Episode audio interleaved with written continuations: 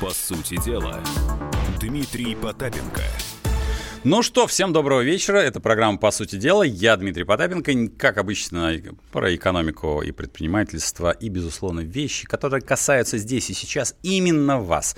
Ну, о чем мы можем говорить? Экономика же такая вещь, с одной стороны, говорят, сложная. Я, как экономист, говорю, что вещи надо всегда объяснять просто на пальчиках. Итак, у меня три новости. И, безусловно, есть главная вещь, с которой мы с вами взаимодействуем. Это WhatsApp и Viber, куда можно задать вопрос. Набарабанить свое мнение совершенно спокойно, безвозмездно, то бишь дадом. 967-297-02. Это и WhatsApp, и Viber, и вы можете высказать свое мнение. И у меня три новости. Ну, первая новость, она, она вроде как бы нас каждого персонально не касается, но вот с каждым годом нам рассказывают, слушайте, надо вот поддерживать малый, э, средний бизнес, и вот госкорпорации должны делать госзаказы.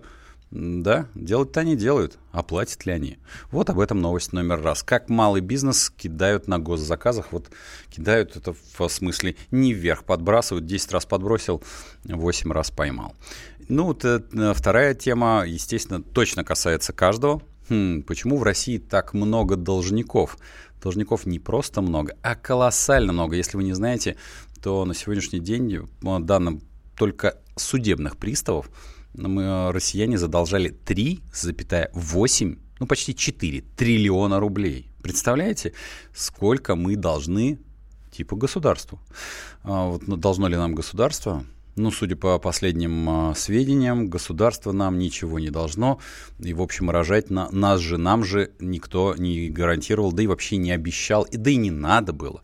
Ну, если кто не знает, общий долг э, россиян сейчас более 14 триллионов. Это общий, потому что то, что попадает в службу судебных приставов, это уже, как говорится, вступившие в законную силу приговоры и, соответственно, э, исполнительные листы.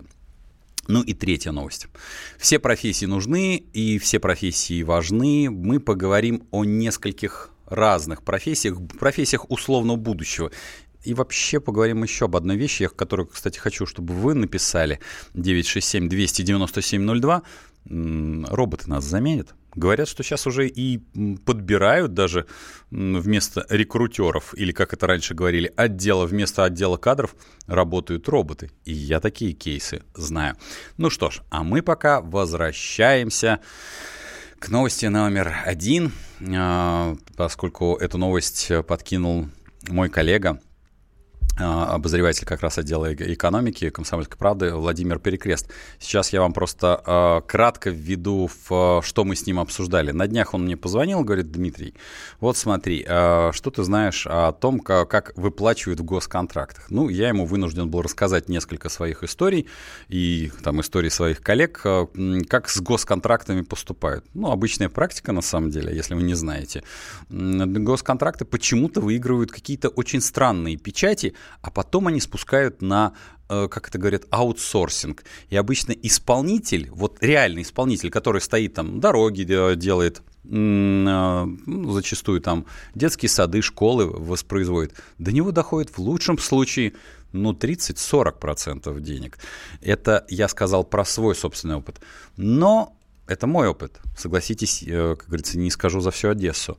А Владимир, он собрал практически ну, большую, по крайней мере, статистику, он пробежался по рынку. Итак, у меня на связи Владимир Перекрест, обозреватель отдела экономики «Комсомольской правды». Володя, добрый вечер. Добрый вечер. Ну, смотри, я когда с тобой беседовал, а. я, я уже выдал эту тайну, я все-таки рассказал о каких-то своих историях. Они не, mm. может быть, они не массовые. Вот что все-таки ты выяснил, когда ты писал э, этот, э, скажем, собирал этот репортаж? Да. да. Ну, смотри, э, ситуация такая, и я думаю, нашим слушателям тоже будет интересно. Так получилось, что, э, как мне кажется, я э, напал на самую типическую картину, и письма читателей вот это подтверждают, ну, не письма, э, комментарии. Читатели это подтверждают, да, да, вот такая картина, вот там же это было с моим там племянником, с другом, с еще кем-то, а картина выглядит так – вот приглашают некое предприятие, которое реально работает к участию в целом госзаказе. Но он счастлив, как его заметили на государственном уровне. Все, он, конечно, говорит да, хотя маржа небольшая, допустим, в расчете на единицу продукции, но в целом заказ большой, и можно потом будет себя позиционировать как вот поставщик двора. Его императорское величество, да, отлично. Да, как когда-то, да, ага. вот, э, мы не просто так артель, мы вот э, госзаказы угу. выполняем, вот. Э, хорошо, ну, приглашают в офис, давай подписывай, и говорят, только ты подписываешь не со мной, вот, который там угу. э, первый субподрядчик, да, или, э, ну, генеральный подрядчик, как правило, даже не вызывает, но это первый субподрядчик, да, угу. казалось бы, серьезная организация. Ты подписываешь не со мной, а вот с Василием Ивановичем. Угу. Ну, подписываешь, да, причем, извини, я тебя, я, я тебя перебью. А? Тут очень важная ремарка. Просто многие, поскольку эту процедуру не знают, зачастую даже на этом контракте стоит номер. Номер а, что есть госконтракт на эту тему. Вот. Именно так, не да. зачастую, а, по-моему, всегда. Да. И он, этот номер, идет сквозным. Он как магическая от... такая вот прямо, как палочка-выручалочка. И малый да, бизнес да, да. прямо его, думает, его, вау! Его воспринимают как палочку-выручалочку, да. да, что вот, что это не просто так, там, типа, два коммерсанта между собой о чем-то договорились. Это идет госконтроль, угу. и э, все участники цепочки обязаны э, все расчеты производить через уполномоченный банк. Там вот есть ряд. Да, их не так там, много, да, они только государственные. Да. Все думают, да, это значит, вот никуда деньги не утекут, все процедуры э, контроля, положенные в законе о государственном э, э, заказе, все выполняются. Ну вот, человек подписывает не напрямую, а с некой фирмой прокладкой. Но сидят рядом вот э, этот, тот, кто его пригласил. Ну, я выделю, говорит, э, Василий Иванович, вот я выделю деньги, а ты вот Юрий Ивановичу э, переведешь, да? Угу. Хорошо, хорошо, все подписывается, люди не чувствуют подвоха. Вот. Иногда mm-hmm. этих прокладочных организаций может быть э, несколько. Mm. Вот. И что, по документам фактически выходит э, в моем случае, что мебельный небольшой э, коллектив заключил договор с э, неким ООО паритетом, а когда пришло время платить, люди поставили мебель, вот mm-hmm. мы говорим об общежитии, для курсантов одного из военных училищ. Угу. Люди поставили мебель, вот, а когда пришло время платить, ими с 7 миллионов заплатили 6.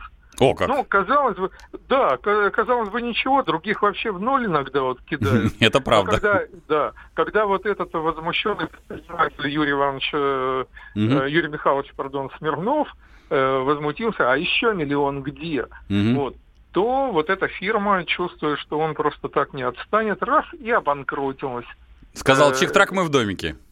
Да, да, да, да. Э, и, как он говорит, и я думаю, это так и есть, и еще выдумали себе 10 должников для того, чтобы даже если у них и найдут какие-то денежки, эти вот денежки всплыли своими, и один, ну, может быть, две копейки бы тоже откапнули. Вот. Угу. Смирнов бежит к тому начальнику, который его пригласил в госпроект, говорит, там, Сергей Иванович, ты меня чего? Вот как это, что это? А угу. Сергей Иванович говорит, подожди, подожди, какие ко мне претензии? Договор-то у тебя не со мной, угу. а вот с этим... Э, так он же сидел у тебя за столом, ты же им... Ком... Подожди, подожди, вот, вот есть документ. Угу. Вот э, банкрот, да, банкрот твой должник. Ну что ж, бывает, извини. И не, все. Не виноватый я, он сам пришел из разряда? Да, да а человек под этот госзаказ брал кредиты, mm-hmm. ему возвращать, ну, э, этими шестью, ну, может быть, как раз миллиона и не хватило. Это же вот такая штука mm-hmm. э, в кредитах, когда э, люди пользуются услугами микрофинансовых организаций. Ты чуть-чуть, две копейки не доплатил вовремя, прошла неделя, и это уже не две копейки, а 20 рублей. А еще неделя, еще больше. И вот так лавина, и оно нарастает. Понял. Спасибо. Спасибо за то, что ты сделал такое расследование. А, нас, напомню, у меня на связи был Владимир Перекрест, это обозреватель отдела экономики комсомольской правды. Я могу сказать, что таких прокладок бывает в деле не то чтобы и не одна, и даже да, зачастую не две. Я хотел бы, чтобы многие обратили внимание, что происходит э, с так называемыми подрядчиками олимпийских объектов.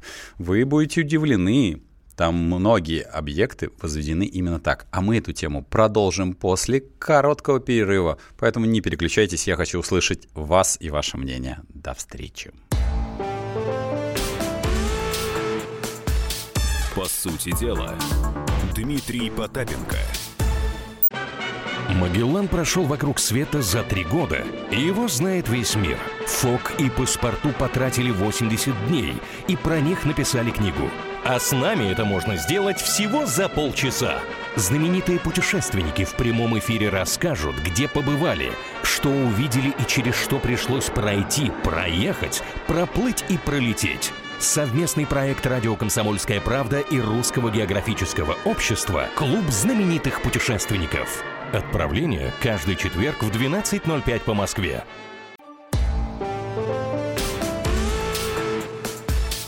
По сути дела, Дмитрий Потапенко.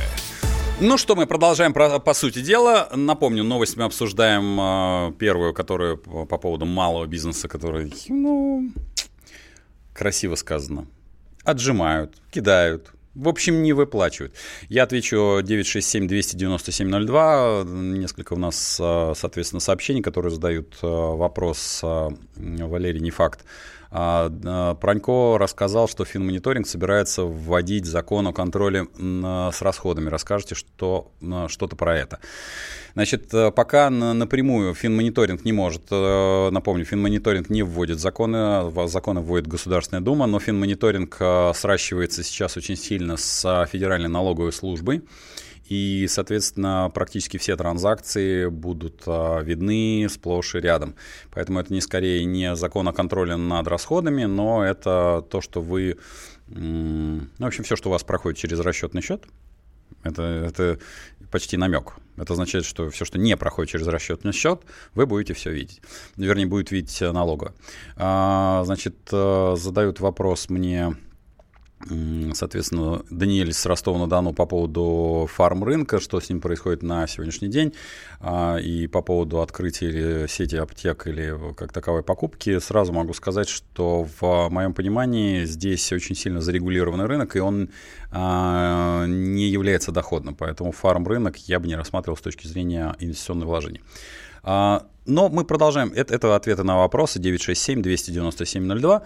Напомню, в первой части мы как раз зацепили легкую такую тему, поскольку у нас власти часто призывают, практически всегда призывают, говорят, госкорпорации должны размещать определенный процент в госзаку у малых предприятий. А потом оказывается, что малые предприятия, э, в общем, э, не получают денег от этих госкорпораций, потому что госкорпорации на праве сильного, да, навязывают некую прокладочку, через которую заключается этот договор, а потом эта прокладочка чисто случайно банкротится.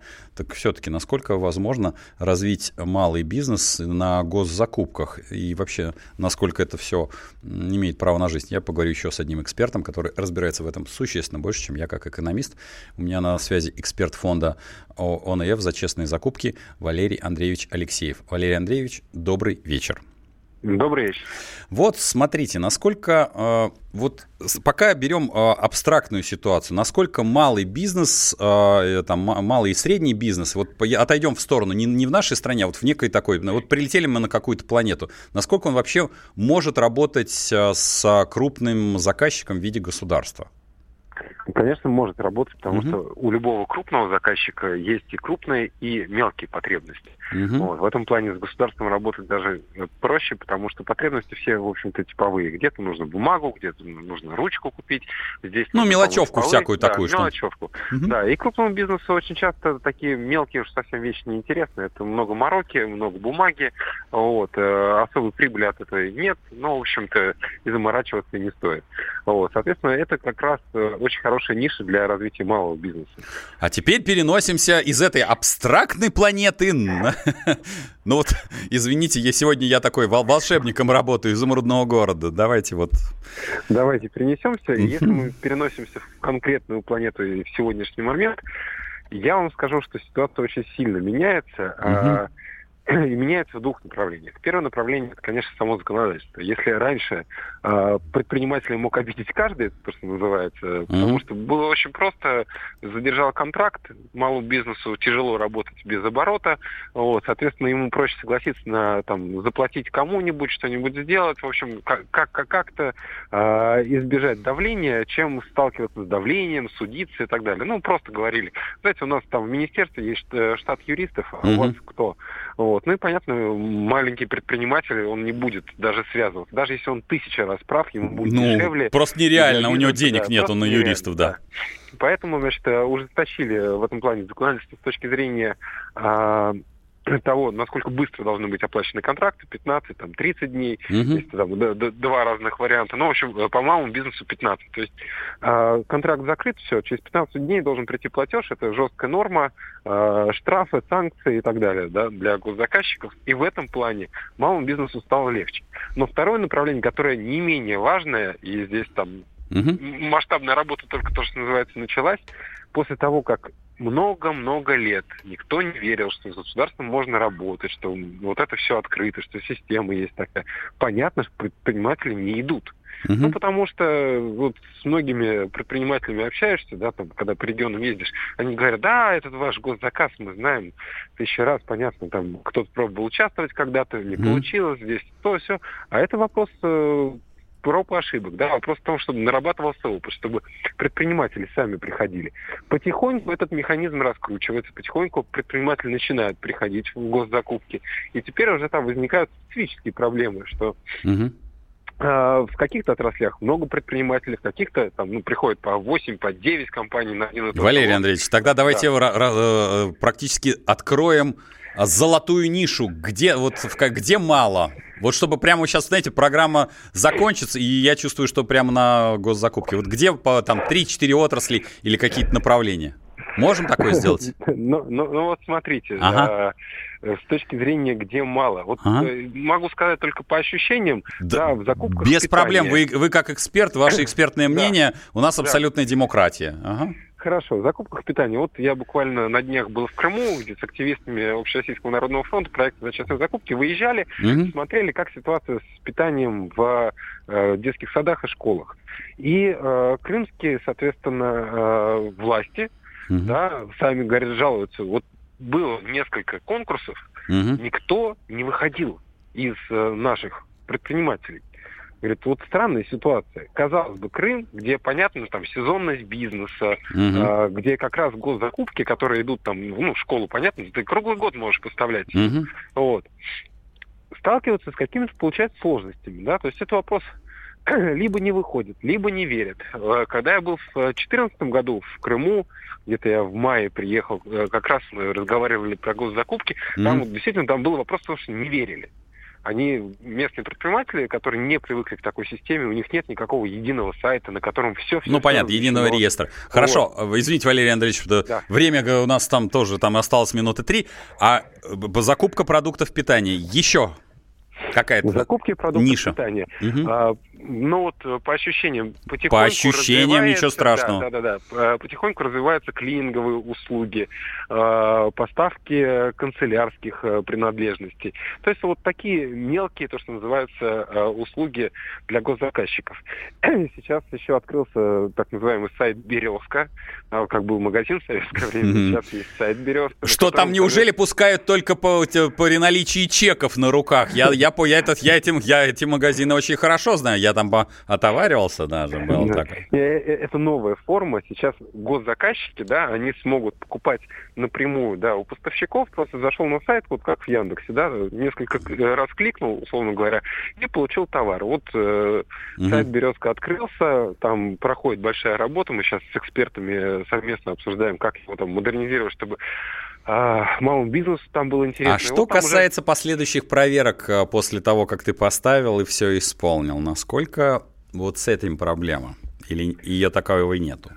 Смотрите, э, ну, для крупных организаций, да, которые, там, ну, министерства... Или, Я понимаю. Либо, вот, э, ну, условно говоря, заниматься какой-то борьбой с малым бизнесом в какой-то небольшой закупке, им, ну, во-первых, они этим не занимаются, во-вторых, им это неинтересно. Uh-huh. Да, в основном проблемы возникают на там региональном уровне, на каком-нибудь муниципалитете, какое-нибудь маленькое муниципальное бюджетное учреждение. Вот там бывают, конечно, случаи, где по цене уже так ты не подаешь, да, ты, ты не можешь там не заплатить, заплатить ты обязан. Но они занимаются тем, что приемку очень долго делают, mm-hmm. говорят, что сейчас мы у тебя все равно что-нибудь найдем. Но это единичный случай. Здесь у предпринимателей очень много инструментов для того, чтобы отстаивать свои права. К сожалению, не всегда все этим пользуются. Вот. Mm-hmm. Но э, и, безусловно, их можно понять. Потому что когда ты находишься в каком-нибудь небольшом городе, где каждый друг друга знает, и тебе, условно говоря, твой сосед, который является там директором какого-нибудь учреждения, говорит, слушай, ну вот сейчас я устрою тебе тут Вместо тендера, скажем так. Несколько тендеров, да, а, то там, конечно, там, на локальном уровне взаимоотношения выстраиваются совсем иначе, чем там в Москве, в крупных городах. Вот. Но это вопрос э, к общей культуре, в принципе, нас а, как э, граждан России. Вот. В этом плане надо проводить дальнейшую работу, чтобы люди понимали, что случае, если ты сталкиваешься с несправедливостью, с этим есть инструмент для того, чтобы бороться. Вот. Обращайтесь к нам в ОНФ, обращайтесь. Ну, минутка рекламы, как говорится, прошла. Хорошо, вопросов нет. Спасибо, что были со мной на связи. У меня на связи был эксперт а, фонда ОНФ за честные закупки Валерий Андреевич Алексеев. А, ну, что могу сказать? А, а давайте проверим. Вот давайте, соответственно, 967-297-02. Кто связывался с госзакупками, госзаказами, что у вас происходило? 967-297-02. Расскажите вашу историю. И мы ее с большим удовольствием, я ее прочитаю, зачитаю в прямом эфире, а дальше мы ее даже и обсудим, потому что как же не обсудить.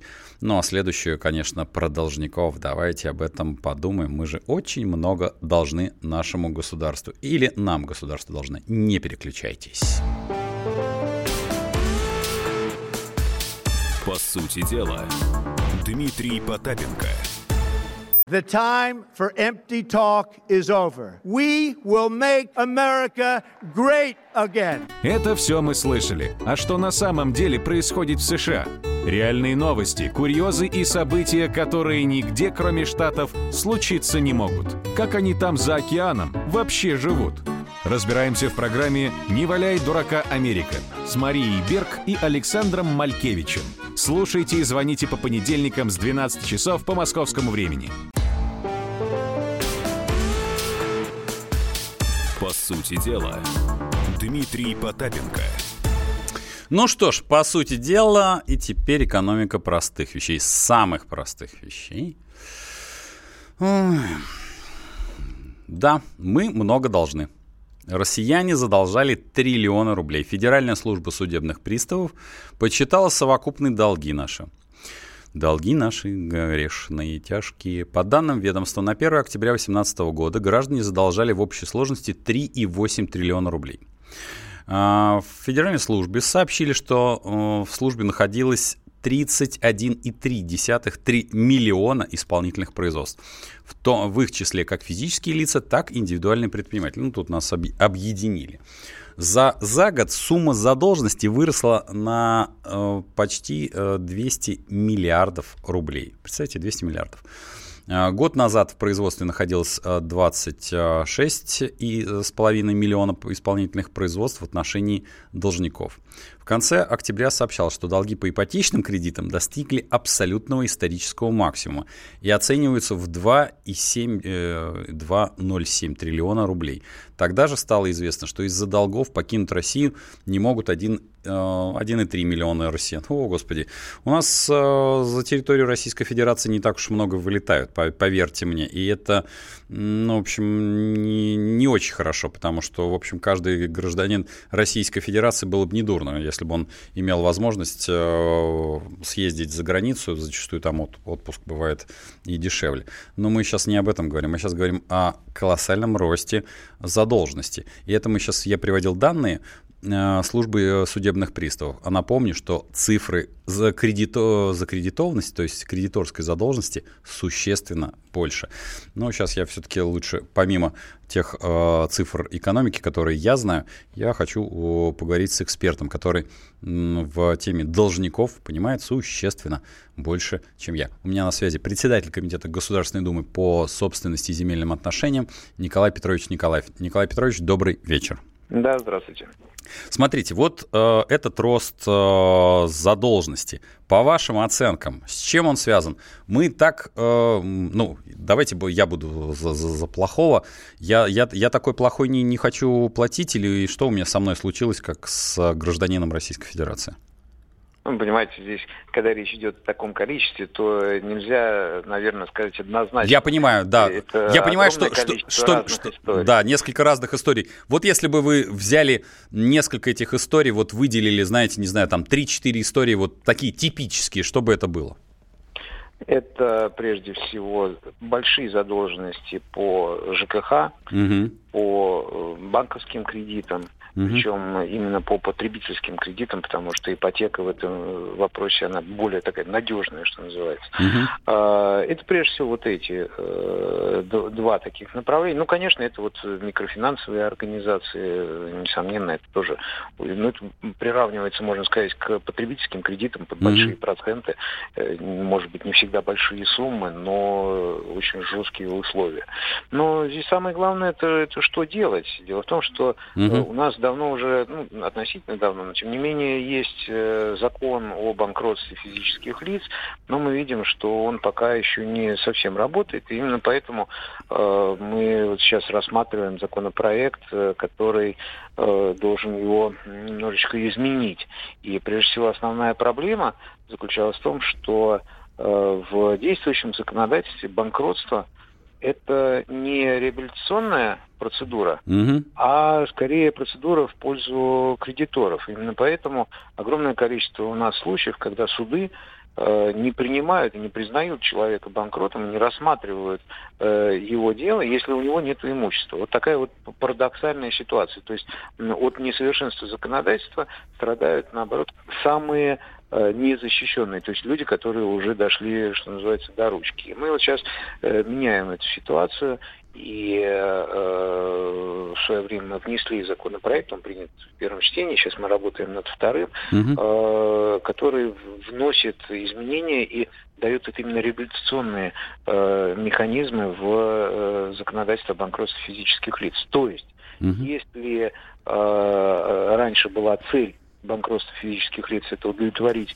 требования кредитора, то сейчас будет цель это избавить как раз человека э, от э, долгов, от этого обременения. Понятно, что там есть большое количество ограничений, которые направлены на то, чтобы этим люди не злоупотребляли. Николай Петрович, Но, извините, да. что перебиваю. Смотрите, а, вы а, произнесли, ну, для меня достаточно такую цепляющую вещь, а, что долги по ЖКХ. Если брать причину все-таки, вот постараться выделить, это э, я, мы, мы не хотим платить? Или у нас просто, вот у меня просто ощущение, поскольку я работаю во множестве регионов, что у людей просто нет денег на, э, то есть у них там ну, хватает на еду и на ЖКХ, они зачастую, ну, так скажем, э, не платят их, я мягко выражусь, поскольку мы в публичном эфире, э, по, про, просто по причине того, что ну слишком много. Вот это мое ощущение, может быть, оно неверно. Или мы просто не хотим платить по, по определению. Ну, угу. тоже нельзя однозначно сказать. Здесь есть два, э, так сказать, сценария. Э, первый сценарий – это когда э, действительно людям нечем платить. Мы понимаем, что такая ситуация, конечно же, есть. Угу. И в регионах, и э, в центре такая ситуация есть, от нее нельзя отворачиваться. Э, второй момент, который тоже нужно рассматривать как сценарий, это когда люди э, действительно, в принципе, им карман, что называется, позволяет заплатить. Но, э, например, человек откладывает на два месяца, а вот два месяца это уже сложно платить. Mm-hmm. И э, вот это, это тоже очень такая серьезная проблема. Э, когда говорят о том, что люди не хотят платить, я не верю. Угу. Почему? Потому что те люди, которые просто не хотят платить, как только к ним приходит какой-то судебный документ, но они сразу гасят эти, эти, эти долги. Mm-hmm. Здесь э, нужно очень внимательно смотреть, почему мы и предложили в процедуру о банкротстве внести именно реабилитационную функцию, потому что здесь нужно входить в ситуацию и не закрывать глаза на вот те проблемы, которые есть. Ну да, потому что, вот, э, условно говоря, мы оставим немножко в стороне тех, э, кто там, э, бума, у него деньги есть. Меня вот больше тревожит что будет происходить с теми, у кого реально не хватает денег? Потому что, ну, там, я помню, что Росстат посчитывал, что у нас там 20-22 миллиона за чертой бедности. Я так, у меня есть подозрение, вы меня поправьте, что они могут э, попадать э, в том числе и в этих должники, то есть у них физически нету. Предположим, закон замечательный, реабилитационный характер, э, все, э, вот, ну, там, ресурсосберегающая, там, ресурсопоставляющая организация, э, там, получила у нас, там, например, меня или там Васю Пупкина как банкрота. Что делать на следующий день? Вот, э, или, или на следующий год, чтобы более, больше временной период? Вот тут меня как-то вот это будущее волнует. Что будет происходить по вашим оценкам? Ну, что касается процедуры банкротства, то здесь как раз идет uh-huh. речь уже о тех э, накопленных суммах долгов, которые уже достаточно большие. Э, и здесь очень важно, конечно, не допускать такую ситуацию. Здесь, знаете, очень много можно э, говорить о том, что делать дальше, угу. но пока, честно вам скажу, у нас очень многие э, истории не закрыты еще законодательством. Угу. Да, нам еще предстоит работать. И э, то, что мы вот сейчас серьезно взялись за э, законодательство о банкротстве физических лиц, это как раз вот для того, чтобы в конце концов разрешить вот эти вот сценарии. У нас же не надо забывать, что у нас есть среди вот таких вот должников э, большое количество индивидуальных предпринимателей, которые захотели э, открыть свое дело, потом у них что-то не получилось, они просто э, отложили. Вы представьте, у нас 800 тысяч угу. вот таких вот э, индивидуальных предпринимателей, которые не ведут свою деятельность. Но одновременно с этим каждый год им начисляется 26 тысяч рублей ну, да, знаю. различных платежей. Бред, конечно, вот, согласен, э, да. Но вот сейчас вот мы как раз тоже по второму чтению, дорабатывая вот этот закон о банкротстве физических лиц, мы э, сейчас предусматриваем эту, э, э, вот такой сценарий и э, хотим дать возможность э, налоговым органам э, не запускать эту ситуацию, а если год и три месяца индивидуальный предприниматель не работает, угу. то автоматически его исключать из списка индивидуальных предпринимателей, чтобы у него не росли вот эти вот долги, потому что... Но они искусственные просто, получаются, да? Конечно, пос... люди иногда просто бросают или не знают, как э, снять себя с, э, учета. с регистрации, с учета, и, а вот этот вот коммун растет, растет, растет, и, э, конечно, это а за этим человеческие жизни, да, человек э, может и не, и не знал об этом в один прекрасный или непрекрасный момент, mm-hmm к нему приходит повестка и говорят о том, что он должен там 100, 200, 300 тысяч. Это шок. И это, конечно же, э, ни в коем случае нельзя, чтобы дальше такая ситуация была. Именно поэтому мы вот сейчас вносим такие поправки. Я надеюсь, что эту проблему мы тоже решим. Понял, спасибо. Спасибо, что были с нами. У меня на связи был председатель Комитета Госдумы по собственности и земельным отношениям Николай Петрович Николаев. Ну, 967-297-02. Э, Вы пишете свои истории по поводу, почему возникают такие долги.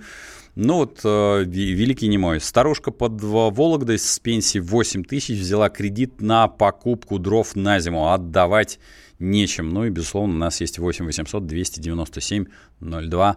Дмитрий, добрый вечер. Эфир весь ваш. Слушаю вас. Да, Дмитрий. Знаете, вот да. получается то, что Радио чуть-чуть потише, а то вы такие... Я лучше выключите радио, а то я вас, вашу маму и тут, и там показываю, да, что называется. Я вас слышу два раза, и вы сами себя слышите. Да, Дмитрий, слушаю вас. Ну, значит, у меня вот такие уже ситуации получились. Угу. Я почему-то плачу ЖКХ полностью. Угу. И там раньше у меня была льгота написана там – и мне учитывали эту льготу и меньше присылали этих платежку. Платежечку, понял. А, да, а сейчас они шпарят это ее полностью. А там потом, если я не заплатил, это идет мне в это, угу. ну, долг. Ну, сейчас у вас у есть, вот, вот долги есть, а, то есть вы вытягиваете есть ЖКХ? тысяч вот сегодня только звонила мне. О, понятно. А у вас, а, ну, вы вытягиваете, если упрощенный вопрос, скажем так, нынешнее ЖКХ? Или вам ну, это... Ну, Ну, неправильно это все. Было раньше как? Мне присылали платежку две там с чем-то тысяч а сейчас 4400 присылают, двойную норму. Понял, понял. Спасибо, спасибо, Дмитрий, что были с нами, что до нам дозвонились. Э, но я могу сказать, что вот ЖКХ очень вещь неоднозначная. Я бы сказал бы даже больше, что за ЖКХ людям просто не хватает денег. Они зачастую тратят на продукты, а на ЖКХ им не хватает. Эту тему мы продолжим и в следующем часе, поэтому не переключайтесь. Это, по сути дела, Дмитрий Потапенко. По сути дела, Дмитрий Потапенко. Родные перестали узнавать вас? Коллеги не уважают? Голова идет кругом. Хотите поговорить об этом? В эфире радио «Комсомольская правда» психолог Сергей Аракелян подскажет, как решить любую проблему. Ведь нерешаемых проблем нет. Телефон доверия. Каждый четверг в 0 часов 5 минут по московскому времени.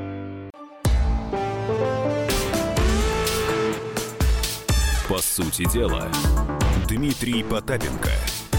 Ну что, еще раз всем добрый вечер, кто только что подключился. Предыдущая э, новость, на мой взгляд, она бомбическая по поводу того, что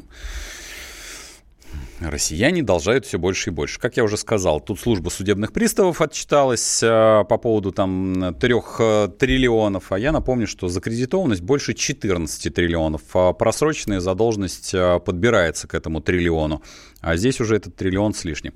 Ну вот у нас есть Александр, который э, с нами остался на связи. Александр, добрый а, вечер. Здравствуйте, Дмитрий. Долги по ЖКХ – это мой конек.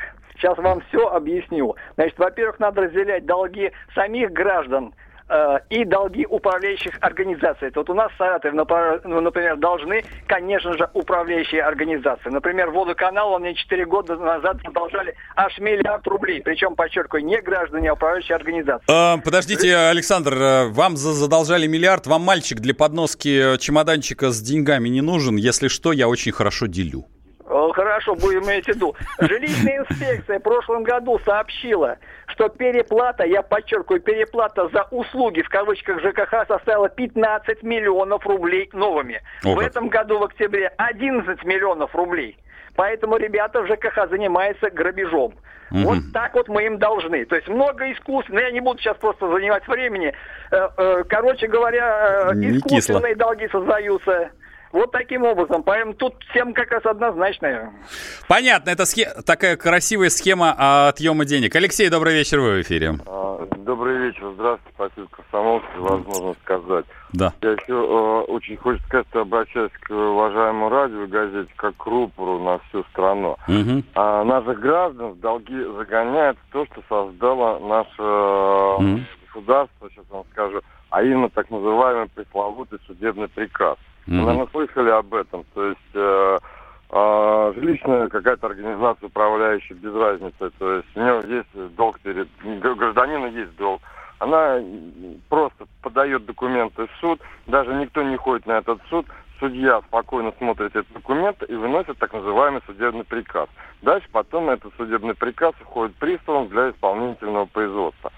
Потом, когда человек Э, образно говоря, приходит уже mm-hmm. исполнительное производство, он должен там 30, 40, 50, 70 тысяч рублей. Он говорит, как так, этого не было, этого не получал. А он уже сделать ничего не может. Судебный приказ уже, уже вступил в действие, и он уже это отменить не может.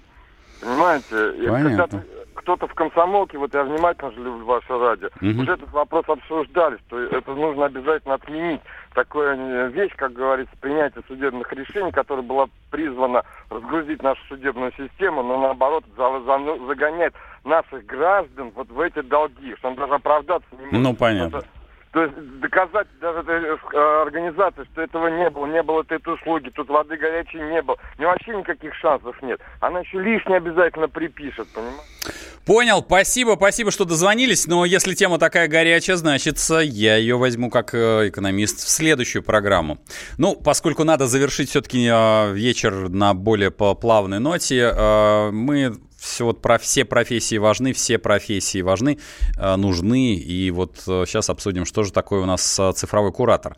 Говорят, что появилась такая новая профессия, должна появиться, цифровой куратор. Разработан профессиональный стандарт для нее. Раньше такой профессии в нашей стране официально не существовало. Это консультант в области цифровой грамотности. Такие специалисты будут обучать, прежде всего, пожилых людей пользоваться цифровыми ресурсами, помогут им освоить электронные способы платежей за коммунальные услуги, о которых мы только что немножко поговорили, научат вести документооборот в электронном виде и многому, и многому другому.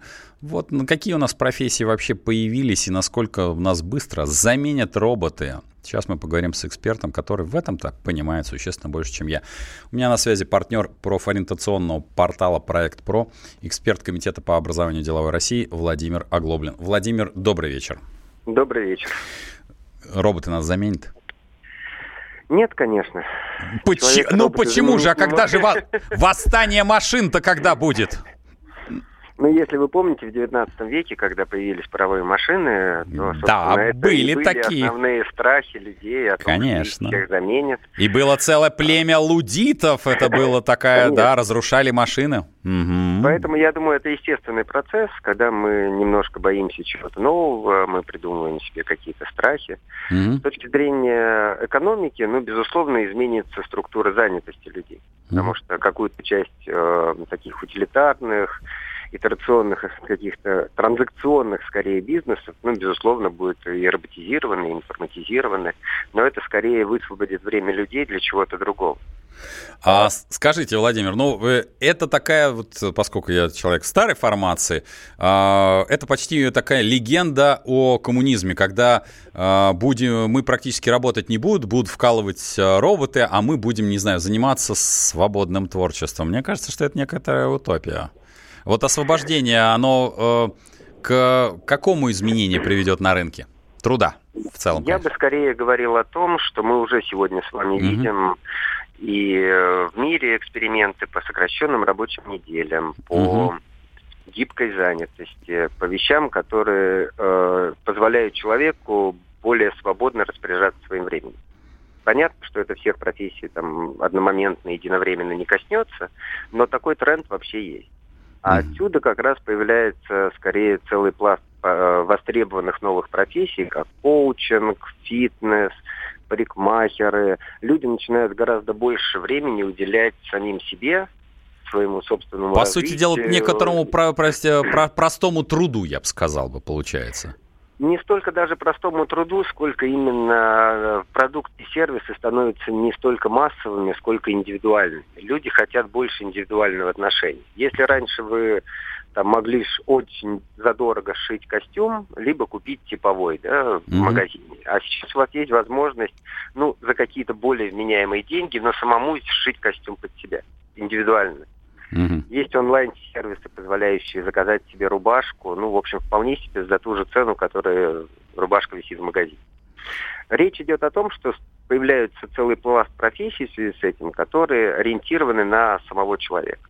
И люди предъявляют к сервисам и продуктам совершенно другие более высокого качества требований. Ну, то есть такая индивидуальная подстройка, по сути да, дела. Да, безусловно.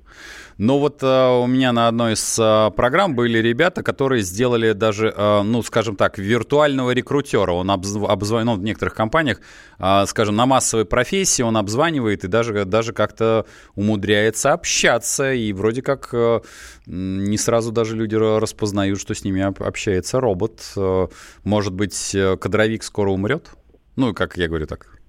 А, мы говорим скорее о том, что изменится роли людей. Mm-hmm. Никто никуда не умрет. Э, изменится роль, она будет более методологическая, более процессная, более созидательно-творческая. Ну, как в IT, да, мы прошли путь от востребованных программистов, а сейчас на рынке скорее востребованы архитекторы потому что кода в мире написано огромное количество, и, собственно, задача современного там, мирового этапа не в том, чтобы написать еще сотни строк кода, тысячи миллиардов, миллионы, а в том, чтобы связать это правильным и оптимальным образом.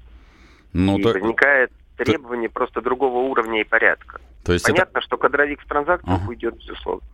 Ну, то есть это вы практически вот сейчас воспроизводите некую такую фильм «Матрица», когда там есть э, такой персонаж, это администратор, по сути дела, этой «Матрицы».